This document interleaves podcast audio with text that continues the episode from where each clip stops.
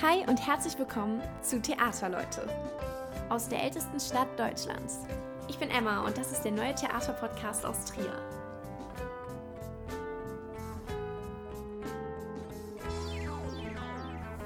Herzlich willkommen zurück zu Theaterleute. Die ersten Folge im neuen Jahr. Ich hoffe, ihr seid alle gut in 2023 gestartet. Und ja, wir beginnen das Jahr ganz musikalisch. Ich habe nämlich Wouter Partbeck zu Gast. Wouter wurde 1978 geboren, studierte Klavier und Dirigieren in Rotterdam und ist seit der Spielzeit 2015 erster Kapellmeister hier am Theater Trier. Und ja, wir beide sprechen heute über den Beruf des Kapellmeisters, wie Wouter überhaupt zur Musik kam und warum es ihm so wichtig ist, junge Menschen für die Musik zu begeistern. Außerdem werfen wir einen kleinen Blick auf den Spielplan und schauen, was uns an Konzerten des Philharmonischen Orchesters der Stadt Trier dieses Jahr so alles erwartet. Ihr könnt also gespannt sein und damit begrüße ich ihn ganz herzlich. Hallo Wouter. Hallo Emma. Schön, dass du da bist. Ja, ich freue mich schon. Geht's dir gut? Prima, sehr gut. Ja, bevor wir jetzt hier auf deine Arbeit am Theater Trier zu sprechen kommen, wollte ich erst einmal fragen, ähm, wie fing das für dich überhaupt alles an? Also hast du die Musik schon früh als Leidenschaft für dich entdeckt gehabt? Das auf jeden Fall, das auf jeden Fall. Ich habe ähm, nicht, so, nicht so früh angefangen, Klavier mhm. zu spielen, ähm, wollte aber sehr bestimmt dieses Instrument lernen. Und da war ich neun und dann habe ich ähm, immer sehr gerne gespielt, geübt. Vielleicht nicht immer, das so mit, mit, ähm, mit Wellenbewegungen. Mhm. Ähm, aber eigentlich für mich, äh, ich ich hatte nie die Idee, äh, Berufsmusiker zu werden, obwohl viele in meinem, meinem Umfeld, äh, in der Schule und Familie und so immer sagten, ja, du weißt schon, ja, was du, was du ähm, machen werden äh, möchtest. Ähm, und dann erst ein bisschen später dachte ich, ja, also mit 18 oder so, mhm. dann habe ich mich so fest entschieden, okay, ich habe eigentlich, glaube ich, nicht wirklich eine andere Wahl. Ähm, also von, von der vom Herzen her, so. vom Herzen her. Ja, genau, verstehe. So, so. Ja. Und ähm, als du dann die Schule abgeschlossen hast, hast du ja ähm, in Rotterdam Klavier erstmal ja. studiert. War das dann für dich direkt klar? Ja, absolut. Und ich wusste auch genau, äh, bei wem ich äh, studieren wollte, ähm, weil meine, äh, meine Klavierlehrerin, äh, sie hatte drei Namen äh, für mich aufgeschrieben. Und die, die, der erste Name war eine, von einer äh, russischen Pianistin, mhm. Äh, die äh, schon eine Weile in, in den Niederlanden wohnte. Und sie hat gesagt, also wenn du bei ihr, das wäre das absolute, das Beste. und dann war ich einmal bei meinem Vater und habe zufällig dann Radio gehört. Und da war ein Interview mit, äh, mit, einer, mit einer Frau und äh, ich habe ihren Namen nicht äh, gehört. Und dann äh, ganz am Ende, ich habe ein, eine Stunde oder so war das, und mhm. ganz am Ende habe ich dann herausgefunden, dass das Ach, diese echt? Dame okay. war. Und dann habe ich ähm, ihr einen ein Brief geschrieben und dann wurde ich eingeladen und durfte für sie vorspielen. Und dann hat sie gemeint, naja, da muss noch viel passieren, aber ich akzeptiere dich. Ja. Ach, wie schön, ja. ja. Und so bist du dann da reingekommen? Ja, genau. Dann war es erstmal Klavier. Ähm, und dann ist eigentlich das Dirigieren so ein bisschen nebenbei äh, ziemlich ziellos. ist das so äh, her herangewachsen, mhm. ähm, bis irgendwann so eine Funke kam. Das war eigentlich nicht, dann studierte ich äh, noch nicht äh, Dirigieren, aber dann konnte ich einen Chor übernehmen. Mhm. Und ich habe selber während meiner Schulzeit äh, in der Schule hatten wir so einen großen äh, Chor. Da, das fand ich fantastisch, da zu singen. Da haben wir ganz tolle Werke auch äh, aufgeführt. Ähm, aber dann, dann äh, war ich selber mal auf der anderen Seite und du, du konnte dann selber den Chor leiten, dirigieren. Und äh, nach dieser einen Probe hatte ich einfach das Gefühl, jetzt ich, ich bin gelandet, ich weiß, was ich machen möchte für mein ganzes Leben. Ach krass, okay, also war es richtig so ein Aufwachmoment. Ja, echt, ja, weil ähm, Musik, das war schon klar mhm. für mich auch, aber als Pianist ähm, gerne ich auch gespielt habe, vor allem Kammermusik und äh, mhm. Liedbegleitung, also mit Sängern zusammen. Ähm, ich wusste, so ein großer Solist oder so, das, das kann ich nicht werden, möchte ich auch nicht. Ähm, und dann da kam das Dirigieren und das hat noch einmal so einen ganz anderen Aspekt, also Gruppendynamik. Mhm. Äh, man, man arbeitet mit einer Gruppe wirklich zusammen. Ähm, ich konnte meine Ohren auch nochmal anders benutzen, weil ja, man muss dann Sachen einstudieren und dann auch Sachen verbalisieren, aber auch zeigen mit den Händen und dieses, die, dieser Prozess mit so mhm. einer Gruppe etwas einzustudieren und ähm, das fand ich einfach äh, großartig. Und dann ja, an, an, diesem Abend dachte ich, ja, ich, ich möchte äh, mich bewerben für die, äh, oder wie heißt das, Vordirigieren ah, tatsächlich. Ah, okay, also dann, so eine Art Vorsprechen erstmal. Ja, genau. Ah. Ja. Und da wurde ich äh, tatsächlich zugelassen. Und dann habe ich Chorleitung und dann ein Jahr später auch mit Orchesterdirigieren äh, angefangen und das die beiden Studien dann äh, weitergeführt. Und ähm, wie bist du dann ans Theater Trier gekommen? Also wie sah dein Weg dann nach dem Studium aus für dich? Viele Kurven. ähm, ja, dann habe ich einfach so viel wie, wie möglich gemacht und dirigiert. Äh, viel neue Musik. Äh, in den Niederlanden gibt es, gab es, muss ich leider sagen, weil es ist auch weniger geworden in, in den letzten Jahren. Ähm, äh, gab es viele neue Musikensemble ganz super äh, Spitzenensemble, die wirklich so spezialisiert waren in neuere Musik. Mhm. Ähm, und da habe ich viel gemacht und dann habe ich auch nochmal ganz anderes Repertoire kennengelernt. Äh, gleichzeitig aber sehr viel Chöre noch einstudiert und, und äh, mit Chöre gearbeitet und Konzerten äh, gegeben. Und dann gleichzeitig äh, äh, Open sehr viel gemacht. Als Assistent dann erst. Äh, das heißt, der Mann leitet die, die Proben mhm. und wenn der Maestro dann da ist, dann setze ich mich daneben und beobachte, wie mhm. er das alles macht. Und das war eine, eine ganz, ganz tolle Schule. Auch in Amsterdam äh, habe ich viel Open ähm, so begleiten können, sozusagen. Ähm, ja, da habe ich also sehr, sehr viele unterschiedliche Quellen. Mhm. Ähm, ich habe deine Frage vergessen. Äh, wie du zum Theater Dreh gekommen bist. Ah, ja, genau. ähm, äh, und dann, dann äh, äh, wurde ich Assistent von, von bestimmten Orchestern, mhm. so zwei Jahre lang vom Niederländischen Rundfunkorchester. Ähm, dann habe ich immer mehr als Gastdirigent im Ausland gearbeitet. Aber dann dachte ich, ja, es wäre doch, ich, am liebsten würde ich ähm, auf wirklich regelmäßig mit einem Orchester arbeiten, mhm. wo, wo ich wirklich äh, äh, viel dirigieren kann, äh, weil letztendlich es ist so wie mit Fahrradfahren, mit Autofahren, wie für Babys sprechen lernen. Mhm. Man lernt es eigentlich letztendlich nur, wenn man es machen kann. Und das ist bei Dirigieren so schwierig, weil Klavier oder ein anderes Instrument hat man zu Hause, mhm. kann man üben so viel wie man möchte oder ja, wie die Nachbarn das äh, zulassen. ähm, und äh, beim Dirigieren ist das anders. Man hat, keiner hat ein Orchester oder ein Chor zu Hause und diese Möglichkeiten zu bekommen, das ist dann anfangs nicht so leicht. Mhm. Und äh, dann habe ich einfach, ich weiß nicht mehr wie, mein, mein Agent äh, hat äh, mir, glaube ich, äh, getippt, da, da gibt es eine Stelle, möchtest du dich vielleicht da bewerben? Und ich habe okay, versuch mal. Und dann kam ich durch die erste Runde, zweite Runde und bekam dann ein Telefonat. Äh, und dann, wir wohnten in Amsterdam mit meiner Familie und dann dachten wir, okay. Ab nach Trier. Ja, let's try. ja, cool. Und jetzt bist du hier. Ja. Äh, ja, vielleicht für unsere ZuhörerInnen, die vielleicht gar nicht sich so richtig vorstellen können, was man als erster Kapellmeister an mhm. einem Theater ähm, macht. Das ist eine sehr berechtigte Frage, weil tatsächlich, bevor ich kam, war, hatte ich noch nie in einem deutschen äh, Theater gearbeitet. Mhm. Also schon mit deutschen Orchestern, aber dann als Gastdirigent wird man eingeladen für eine Woche und danach ist man wieder verschwunden. Aber so im System von einem Theater zu sein, wusste ich auch nicht. Mhm. Und ähm, das war dann alles neu und äh, man muss sich vorstellen, man äh, hat ein Restaurant und man äh, ist alleine. Man ist Koch, man ist äh, in der Bedienung, äh, man ähm, bezahlt nachher und äh, versucht auch noch Gastherr zu sein und alle Tischen zu äh, bedienen und alle zu versuchen, dass alle Leute da irgendwie so als mhm. Metapher.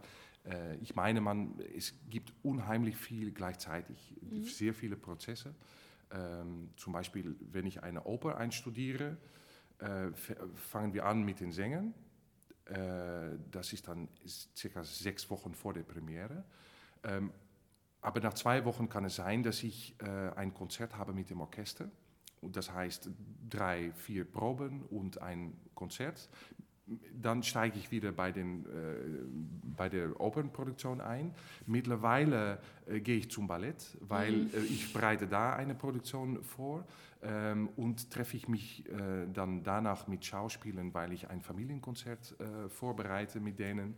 Ähm, und äh, dann dirigiere ich vielleicht am Abend dann noch Vorstellung, eine Vorstellung von einer, von einer Oper, die wir schon einstudiert haben, ah, die jetzt auf dem Spielplan steht mhm. sozusagen. Also es ist ähm, immer sehr, sehr gut nach vorne gucken, was kommt, wie viel Zeit habe ich noch, wann muss ich wirklich fertig sein mit meiner Vorbereitung äh, und dann so umschalten die ganze Zeit. Mhm. Äh, das ähm, ist schon eine Herausforderung, aber ich ja, das, ich glaube, ich kann das ziemlich gut, also so, so viele unterschiedliche Fokus haben. Ja. ja, man findet dich dann ja eigentlich in allen Sparten immer mal wieder. Ja, das stimmt ja tatsächlich. Ähm, hauptsächlich natürlich, wenn das Orchester beteiligt mhm. ist, weil äh, in, also Kapellmeister ist ein bisschen ein altmodischer Begriff, Begriff, aber im Prinzip bedeutet das Dirigent. In, in meinem Fall bin ich dann erster Kapellmeister. Gibt es einen zweiten? Nein. es gibt Kollegen, die auch äh, dirigieren. Ähm, und dann gibt es noch der Chefdirigent bzw. Generalmusikdirektor. Das ist dann der, der Hauptdirigent sozusagen. Also kann man sagen, dass ich der zweite Dirigent bin. Ah, und ihr arbeitet dann auch immer eng zusammen? Ja, ähm, das heißt, ich ähm, unterstütze ihn, äh, assistiere ihn, wenn er zum Beispiel wichtige Projekte hat oder Opern macht mhm. und dann ähm, er leitet meistens selber die Proben, aber manchmal muss ich einspringen, so wie im, im äh, Mai, als er erkrankt war und die Premiere von Rosenkavalier nicht dirigieren mhm. konnte. Ähm, sonst bin ich dann zum Beispiel einfach die, das zweite Paar Ohren im Saal, mhm. weil man, wenn man so im Graben steht, großes Orchester, Sänger auf der Bühne, ist nicht immer gut einzuschätzen, wie ist dann, wie kommt das rüber sozusagen. Mhm. Und dann äh, hilft das, wenn jemand dir einfach Feedback geben kann.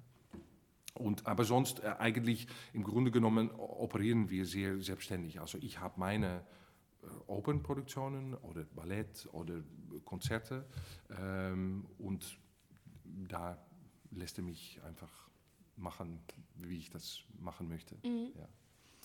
Was würdest du sagen, ist so die wichtigste Aufgabe eines Dirigenten? Die wichtigste die wichtigste Aufgabe ist letztendlich, dass das, ähm,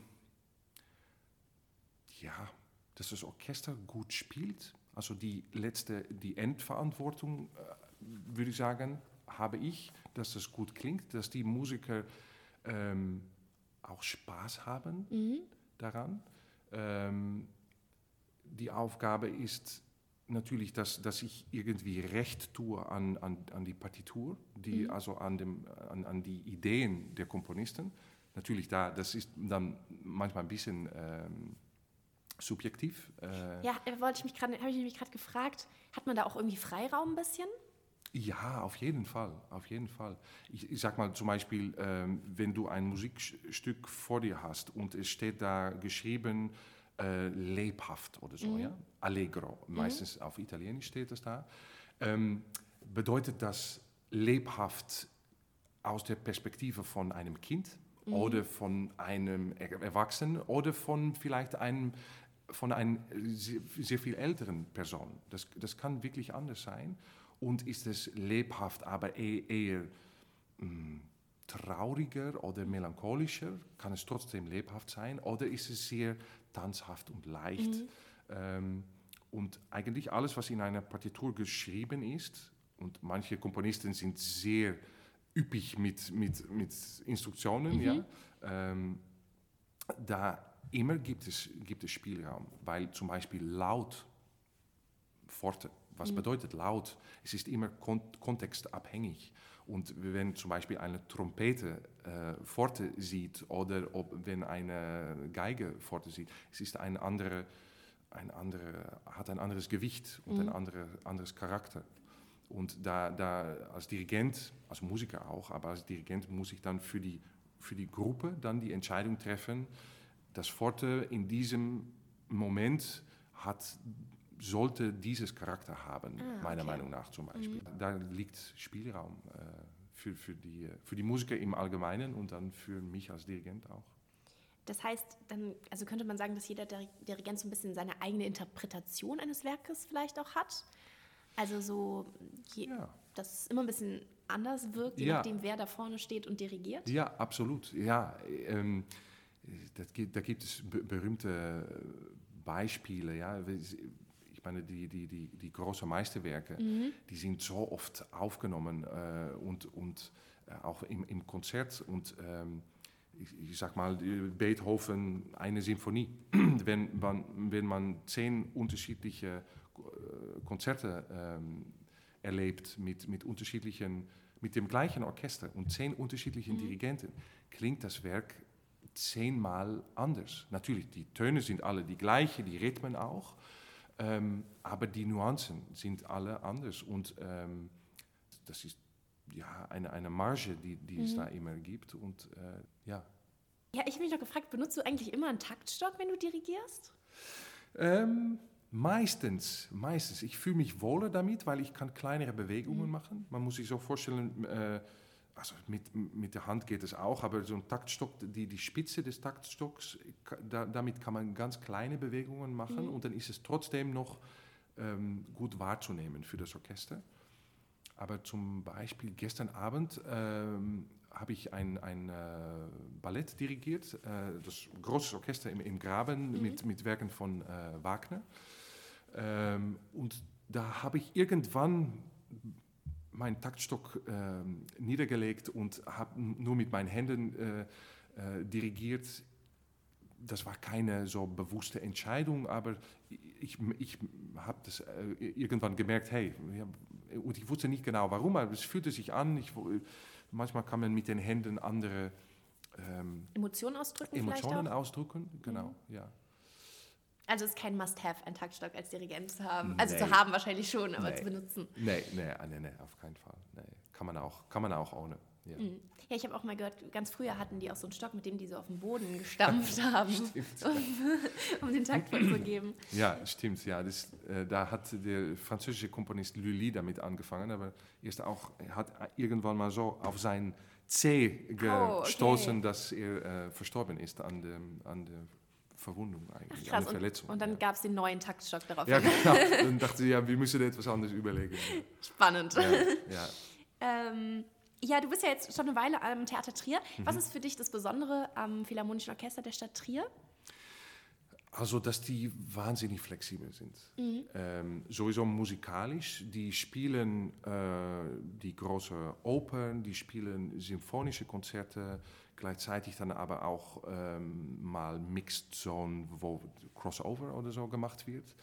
Ähm, Operette, wo es ein bisschen das leichtere Repertoire ist. Ähm, dann wieder Ballett begleiten, Open begleiten ist auch nochmal etwas anderes natürlich, weil die sind dann nicht auf der Bühne, sondern spielen im Graben. Mhm. Und ähm, dann Familienkonzerte, Kinderkonzerte, ja. das machen die äh, natürlich auch. Und das, das, da sind nochmal andere Sachen gefragt, manchmal auch so außermusikalische Sachen. Äh, und die machen das immer wirklich ganz grandios mit. Und das würde ich sagen, diese große Flexi Flexibilität musikalisch und auch von, von Energie her und von, von, von Verhalten, von Präsenz her. Mhm. Ja. Und es ist ein gemischtes Team, was alle Altersklassen angeht. Ja, absolut. Wir, wir haben äh, äh, Leute, die schon ja, ein paar Dezennien im Orchester spielen mhm. und dementsprechend sehr viel Erfahrung äh, mitbringen. Und äh, wir haben äh, auch äh, in, in den letzten Jahren viele dazu bekommen, die so frisch aus der Akademie von der Hochschule kommen und äh, ja, neu, äh, neu sind. Und äh, ja, das ist eine, eine tolle Mischung, auch mhm. international. Wir haben so viele Nationalitäten und äh, deshalb so viele auch. Verschiedene Einflüsse vielleicht? Ja, genau. Ja. Und unterschiedliche Arten von äh, Ausbildung auch. Mhm. Obwohl natürlich viele, die ursprünglich äh, von irgendwo anders kommen, auch in Deutschland studiert haben. Aber ja, das ist eine sehr farbenreiche Truppe, aber trotzdem eine Einheit dann, mhm. ja, dann, wenn, die, wenn die zusammen spielen. Ja. Ja, du hast gerade eben schon die Familienkonzerte angesprochen. Das ist ja schon so eine Herzensangelegenheit von dir, könnte man sagen. Wie kam es dazu? Ja, absolut, absolut eine Herzensangelegenheit. Ähm, also ich habe eigentlich schon vorher ein paar äh, so Projekte ähm, äh, gemacht und äh, bevor ich in, in, nach Trier kam. Aber dann war es meistens so, dass ich dann als Dirigent eingeladen wurde, dann dieses oder das zu dirigieren. Aber mit der ganzen Konzeption ist man in der Regel als Dirigent nicht so verbunden. Ähm, und das war dann hier ein bisschen anders, weil die Familienkonzerte, es war dann, äh, als ich kam, war äh, zwei in, in der Spielzeit. Ähm, da war eigentlich keiner, der zuständig dafür war oder so. Und da musste ich also eigentlich da als Dirigent selber Ideen entwickeln. Mhm. Und ich habe dann sofort gemerkt, hey, das ist nochmal etwas anderes, weil da wird natürlich etwas anderes angesprochen. Also ein Musikwerk einzustudieren, selber zu lernen, Musik auszuwählen, äh, das habe ich gelernt. Aber äh, selber äh, Ideen zu entwickeln, wie man die Musik präsentieren kann, weil letztendlich ist, ist das, worum es geht bei so, solchen Konzerten äh, ich wähle meistens Musik aus, wovon ich denke, das ist erstens ganz tolle, wirklich inhaltsvolle Musik. Ähm, und nicht nur ein bisschen so tralala oder mhm. was die Kinder vielleicht so kennen, aber wirklich symphonische, große Musik. Aber dann fängt es an, eine Art Präsentieren äh, auszudenken, äh, wo ich einfach diese Musik ähm, äh, servieren kann, sozusagen, äh, zu, zu den Kindern. Und dann, äh, ja, das sind sehr unterschiedliche Konzepte dann sozusagen, mhm. die ich dann äh, gestalte. Manchmal ist es äh, ein, ein, ein Art Theaterstück oder ich, ich schreibe selber dann ein Skript, äh, frage Schauspieler dazu und dann ist es wirklich ein, eine Erzählung, gespielte Erzählung mit Musik als Basis. Äh, manchmal ist es mehr ein Konzert, wo ich ähm, die Musik sozusagen äh, schneide, in, in, kleine Stücke schneide und, und äh, da Geheimnisse aus der Musik zeige und auch äh, kleine Spiele machen. Was, was, was hört ihr da? Äh, und manchmal ist es mit Ballett, äh, dann äh, frage ich Tänzer dazu, so wie ich das neulich wieder gemacht habe. Und dann war das Thema Insekten, hatte ich selber ausgewählt. Insekten. Und dann äh, habe ich einen Stapel Bücher aus der Bü äh, Bücherei, aus der Bibliothek geholt und äh, habe angefangen zu lesen. Und da habe ich einfach so äh, ja, Bezüge zwischen Insekten und Musik und dann mit Tanz versucht zu finden. Und daraus kam dann äh, etwas Schönes, glaube ich. Ähm, ja. Also musst du auch immer sehr kreativ sein bei der Sache. Ja, und das, das macht mir auch wahnsinnig mhm. viel Spaß, weil ja. das, äh, ja, äh, es, es, es, fragt etwas anderes von, von mhm. einem. Es ist was anderes zu den anderen Konzerten. Ja, ne? ja genau, weil ich, ich denke wirklich darüber nach, wie kann ich von der ersten Minute äh, am Anfang des Konzerts die Kinder irgendwie packen, wenn man mhm. das so sagen kann, ja. und mitnehmen auf eine Reise, manchmal mehr musikalisch, manchmal mehr über die Erzählung, manchmal über, über ein bisschen pädagogisch äh, Wissenselement oder was noch dazu kommt. Ähm, und äh, manchmal über Mitmachen, ganz viel über Mitmachen natürlich auch. Äh, wie kann ich die mitnehmen? Und äh, so, das so abwechslungsreich äh, gestalten, dass die dabei bleiben, die Musik hören, das erfahren und erleben, wie, wie toll äh, groß, solche, solche symphonische Musik sein kann und dann bis zum Ende an die Konzentration äh, beibehalten von, von den Kids. Äh, das ist eine Herausforderung natürlich, weil ja, was die im Fernsehen sehen, das kommt nicht äh, sehr nah äh, an, an, an diese Erfahrung. Aber trotzdem, die Kinder können es. Mhm. Wenn man das so präsentiert und, und gestaltet, dann sind die auch dabei. Dann, dann schätzen die die Musik und, äh, die, die, und ich glaube, das ist eine meiner wichtigsten Überzeugungen, ist, dass die Kinder, äh, eigentlich alle Kinder, unheimlich viel ähm, verstehen und, und, und äh, erfahren möchten auch. Und das ist auch, wenn, wenn oft äh, Leute sagen, ist das nicht ein bisschen zu kompliziert oder die Musik oder ist das nicht zu lang oder wie auch immer. Und dann denke ich, na, ich glaube, wenn ich das so und so und so mache, dann bleiben die dabei. Mhm. Und ähm, ja, also ich glaube, das, das ist bei den Konzerten so. Ja, das ist total schön. Und ähm, die ist ja ein Familienkonzert, das heißt also für die ganze Familie oder würdest du das alterstechnisch so ein bisschen eingrenzen?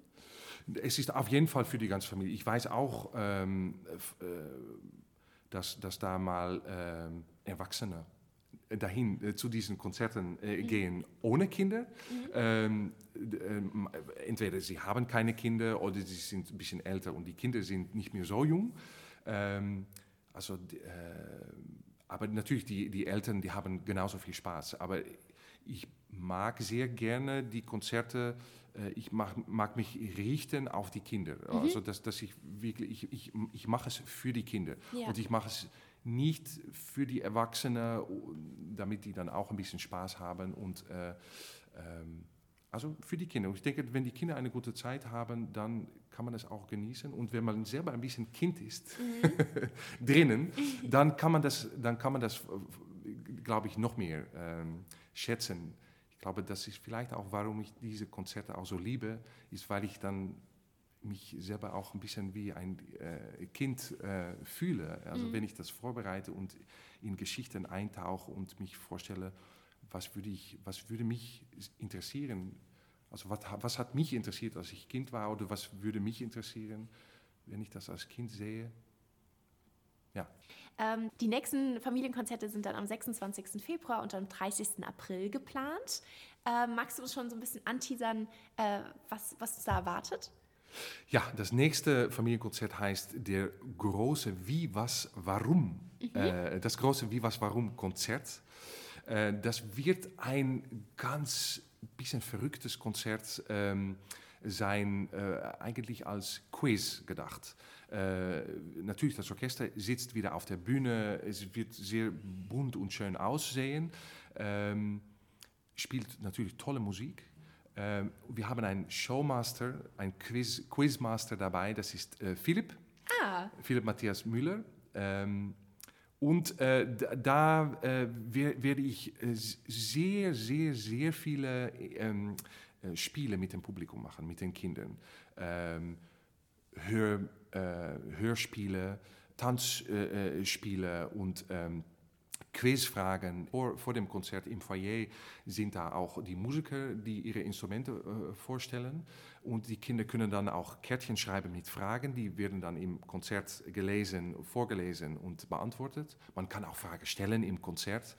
Es gibt Wettbewerbe zwischen Musikern. Äh, es gibt ähm, äh, Rätsel. Äh, also sehr viele, sehr viel Interaktion. Mhm. Ähm, und dann das, das Konzert danach, das ähm, handelt sich äh, um, äh, um das Thema Stummfilm. Da werden wir äh, viele schöne, ältere natürlich äh, Stummfilme zeigen, nicht nur ältere übrigens. Ähm, und da auch erfahren, was macht die Musik dabei. Und wenn wir andere Musik spielen, vielleicht erfahren wir den Film auch anders. Also äh, Kurzfilme und Ausschnitte aus Filmen. Ähm, und da sind die Kinder dann auch eingeladen, dann selber als, äh, so für die Geräusche da mit, mitzumachen. Ah. Es gibt natürlich viele Effekte mhm. äh, in, als Slapstick und äh, äh wenn ein Klavier runterfällt bei ähm, Lauren Hardy, bei Dick und Dove oder bei Charlie Chaplin, wenn äh, ein Löwe brüllt. Alle möglichen Geräusche, dafür ist dann äh, hauptsächlich auch das Publikum zuständig. Also das wird auch sehr lustig. Ja, das klingt total schön. Dann auf jeden Fall, wer Interesse hat, die Karten gibt es online und an der Theaterkasse. Ja, zum Schluss wollte ich noch ein weiteres Konzert ansprechen und zwar Concert Lounge. Das ist auch noch nicht so lange im Programm und es ist eine Möglichkeit, wo man bekannte Orchesterliteratur nicht nur hört, sondern auch ein bisschen näher kennenlernt. Richtig? Ja, stimmt. Ja, das ist ganz toll. Das, ähm, das hat äh, Jochem Horstenbach introduziert hier. Wir haben im Vorfeld viel darüber gesprochen und ich hatte das eigentlich auch schon gemacht, aber dann mehr für Kinder. Mhm. Und es ist tatsächlich auch für, äh, für Jugendliche gemeint. Äh, aber dann danach für alle Altersgruppen mhm. im Prinzip. Es ist ein, ein äh, Konzert, wo, ähm, wo es ziemlich locker, äh, die Atmosphäre locker ist. Die, die, die, Musiker sind nicht im Frack und äh, es gibt nicht so diese Etiketten, äh, wann darf ich klatschen, wann nicht und so. Also das finde ich sowieso mhm. schade, dass es diese Etiketten gibt. meiner Meinung nach müsste man viel mehr auf ähm, möchte ich selber klatschen mhm. äh, oder nicht? Und wenn man es möchte, dass man es macht. Vielleicht nicht während einer sehr leise Stelle, während der Musik, aber... Ähm, bisschen intuitiver. Ja, ein bisschen intuitiver und dass man, dass man nicht so ähm, mit Angst im, im Konzertsaal sitzt, sitzt äh, darf ich das jetzt oder mhm. nicht? Und ähm, da, glaube ich, können wir noch viel gewinnen. Ich sage wir, wir auch als klassische Musiker, äh, um einfach das Publikum auch das Gefühl zu, zu geben, ihr könnt euch ähm, hier äh, entspannen. ja, mhm. und, und äh, ähm, was wollte ich sagen? Konzertlounge? Ah, ja. Konzertlounge, genau. Ähm, also das, das, das Tolle daran ist, dass man ähm, Musik da erleben kann, so wie man das nirgendwo anders erleben kann, weil entweder man ist in einem Konzert und das Stück wird von A bis Z gespielt, ähm, oder man hört eine Aufnahme und dann ist es genauso. Aber hier ist es ein bisschen ähm, zwischen Probe, Probesituation und Konzert. Äh, da irgendwo dazwischen ist diese Concert Lounge. Das heißt, ähm, wir nehmen auch mal äh, Ausschnitte daraus und spielen vielleicht nur ähm, eine, eine Melodie oder eine Begleitfigur, was aber sehr viel ähm, erzählt über das Werk. Ähm, oder wir äh, äh, nur ein Thema und zeigen dann, wie das Thema dann irgendwo anders auftaucht, aber dann ein komplett anderes Gefühl ermittelt. Mhm. Und äh, da, da, es ist, als ob man in der, äh, im Restaurant bei, äh, neben dem Koch äh, oder der Köchin äh, steht und sieht, wie, das, äh, wie die, das Hauptgericht gemacht wird und wie gekocht wird. Und das finde ich selber vielleicht noch interessanter als ein Konzert dabei zu sein. Ich bin auch immer gerne in, in Proben gegangen von Dirigenten und beobachtet, wie machen, mhm. die, wie machen die das. Und man lernt dann auch das Stück ganz anders kennen. Und das passiert da. Und ein bisschen mit, äh, mit ein paar Witze äh, äh, da, dabei und ähm, äh, Anekdoten über den Komponisten und ein bisschen so Entstehung äh, und äh, Rahmen. Wie ist das Stück zustande gekommen? Aber das alles nicht nicht so ernsthaft mhm. und also nicht so ähm, musikwissenschaftlich, also eher aus der Erfahrung raus. Also so ein bisschen eine lockere Atmosphäre. Ja. Ja, und genau. äh, quasi so ein kleiner Blick hinter die Kulissen auch, könnte man sagen. Ja, genau, absolut. Und das Tolle ist, dass ähm, selbst wenn man, äh, wenn man ein, ein erfahrener Konzertbesucher ist äh, und meint, das Stück sehr gut zu kennen, dann wird man garantiert äh, das Stück anders hören, nachdem man äh, so einen Konzertlounge ähm, äh, beigewohnt hat. Und äh, umgekehrt auch, wenn man ähm, vielleicht nicht weiß, ja, okay, klassische Musik, ist das etwas für mich oder ich weiß eigentlich gar nicht, ob, ich das, ob mir das gefällt oder ich kenne das Werk nicht, dann ist es auch eine tolle mhm. Gelegenheit, ähm, das einfach mal ein bisschen kennenzulernen, so eine Art musikalische Speeddating ja, cool. Ähm, die nächste Concert Lounge ist am 1. Februar mhm. ähm, um 20 Uhr im Großen Haus. Was erwartet uns da? Da steht äh, Beethovens Pastorale Sinfonie, die sechste Sinfonie, im Mittelpunkt. Und da gibt es ganz viel äh, zu entdecken. Ja, Wouter, vielen, vielen Dank für diesen Einblick in, in das Programm im nächsten Jahr und generell deine Arbeit hier am Theater. Äh, das war super spannend und habe hab ich doch einiges dazugelernt, was mir noch nicht so klar war. Ähm, ist auf jeden Fall ein sehr spannender Beruf und sehr vielseitig, würde ich mal sagen. Absolut. Ich äh, würde mir auch nichts anderes wünschen. ja, ich wünsche dir auf jeden Fall äh, weiterhin viel Erfolg. Danke. Und ähm, dann habe ich am Ende noch eine kleine Abschlussfrage an dich. Okay. Keine Angst, ja. jetzt jeder, jeder meiner Gäste hier gestellt. Mhm. Ähm, und zwar, mit wem würdest du gerne mal ein Stück im Theater Trier schauen? Mm, mit, mit, äh, mit, mit, egal welcher äh, Schulklasse oder äh, mit, mit Kindern, mit Kindern, die vielleicht mit Kindern, die äh, noch nicht im Theater waren mhm. und dann, äh, ja, das, das würde ich äh, total gerne. Ja. Und so die Erfahrungen sehen, also wie die darauf reagieren. Ja, genau, wie sie darauf reagieren und dann ähm, äh, danach noch ein bisschen äh, zu quatschen mit denen, was, was hat euch gefallen und äh, ja, schön. Das fasst irgendwie unser Gespräch sehr gut zusammen, ja. finde ich. Ja. Ähm, es ist auf jeden Fall toll, dass ähm, du den Fokus so darauf legst, junge Menschen für Musik zu begeistern und ähm, dass es da so viel Programm am Theater Trier gibt. Ja. Ähm, ja, dann wünsche ich dir noch einen schönen Tag. Vielen Dank, dass du heute mit dabei warst. Vielen Dank, Emma. Sehr schön. Das war die Folge mit Wouter Partberg. Und falls ihr noch Lust auf mehr musikalische Folgen habt, dann scrollt doch gerne einfach mal runter.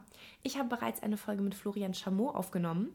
Er ist Solotrompeter am Philharmonischen Orchester der Stadt Trier und hat uns einiges Spannendes über das Leben als Orchestermusiker erzählt. Ansonsten bin ich schon sehr gespannt auf die nächsten Folgen und freue mich natürlich, wenn ihr wieder mit dabei seid. Macht's gut und bis dann!